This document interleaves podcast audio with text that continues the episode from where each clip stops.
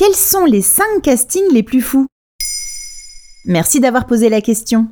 On les appelle casting ou audition, ces entretiens d'embauche où comédiens et comédiennes doivent se vendre en quelques minutes, que ce soit pour un rôle principal, une doublure fesse ou une simple figuration. Sachant qu'à la fin, 9 auditions sur 10 se soldent par un rejet. En effet, les rôles ne sont pas illimités, même les stars doivent jouer le jeu. Comme nous allons le voir, pour se démarquer de la concurrence, certaines d'entre elles sont prêtes à tout. Et parfois ça casse? Parfois oui, même si vous êtes l'un des acteurs les plus brillants de votre génération. Brian Cranston, le génial Walter White de Breaking Bad, a retenu la leçon à l'âge de ses 22 ans. Un jour, il se présente à un casting pour jouer le rôle d'un personnage arrogant. Le plan de Brian, se fondre dans la peau du personnage. Ainsi, quand le directeur de casting lui tend la main pour le saluer, Brian l'ignore. Lorsqu'il s'assoit, l'acteur croise les jambes et les pose sur le bureau du directeur. Ce dernier lui demande de les retirer. Le jeune acteur lui répond par un sourire narquois. Le directeur répète l'ordre. Cette fois, Brian comprend qu'il est allé trop loin. Il raconte à Variety. J'ai dit, j'imagine que ça n'a plus d'importance que je lise la scène? Et le directeur a répondu par la négative. Je me suis excusé et j'ai quitté la salle.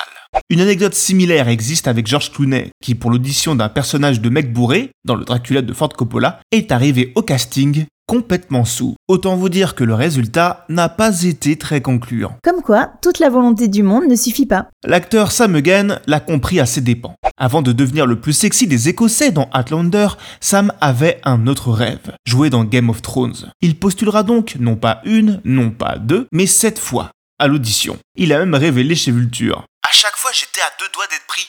J'ai auditionné pour Renly, Loras, certains membres de la garde de nuit. Je disais, les gars, donnez-moi juste une épée. Heureusement pour lui, la série Outlander lui permettra de jouer à foison avec sa grosse épée. Mais parfois ça passe Quand j'ai dit que toute la volonté du monde ne suffisait pas, j'ai un peu menti. Léa Michel, la star de la comédie musicale Glee, peut en témoigner. Et pourtant le destin n'a pas lésiné pour lui mettre des bâtons dans les roues. Alors qu'elle roule en direction de l'audition, voilà qu'elle a un accident de voiture. Mais Léa est quelqu'un de déterminé. Elle se pointe donc au casting avec des morceaux de verre dans les cheveux. Loin de se laisser déstabiliser lors d'un essai de chant, elle pique une crise de colère sur le pianiste qui aurait loupé une note. C'est cette réaction qui a convaincu les directeurs de casting qu'elle était faite pour ce rôle. Dans le même genre, Jason Momoa, pour l'audition de Khal Drogo de Game of Thrones, a désobéi à la consigne du directeur, qui était de dire non à son interlocuteur. À la place, il a tambouriné son torse, improvisant un haka, la danse néo-zélandaise popularisée par l'équipe des All Blacks. Même chose pour Emilia Clarke, pour le rôle de Daenerys, qui a déclaré qu'elle ferait n'importe quoi pour obtenir ce rôle, même servir le café.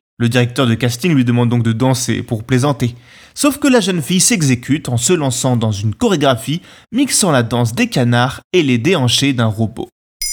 Maintenant vous savez, un épisode écrit et réalisé par Jonathan Oppard. Ce podcast est disponible sur toutes les plateformes audio. Et si cet épisode vous a plu, n'hésitez pas à laisser des commentaires ou des étoiles sur vos applis de podcast préférés.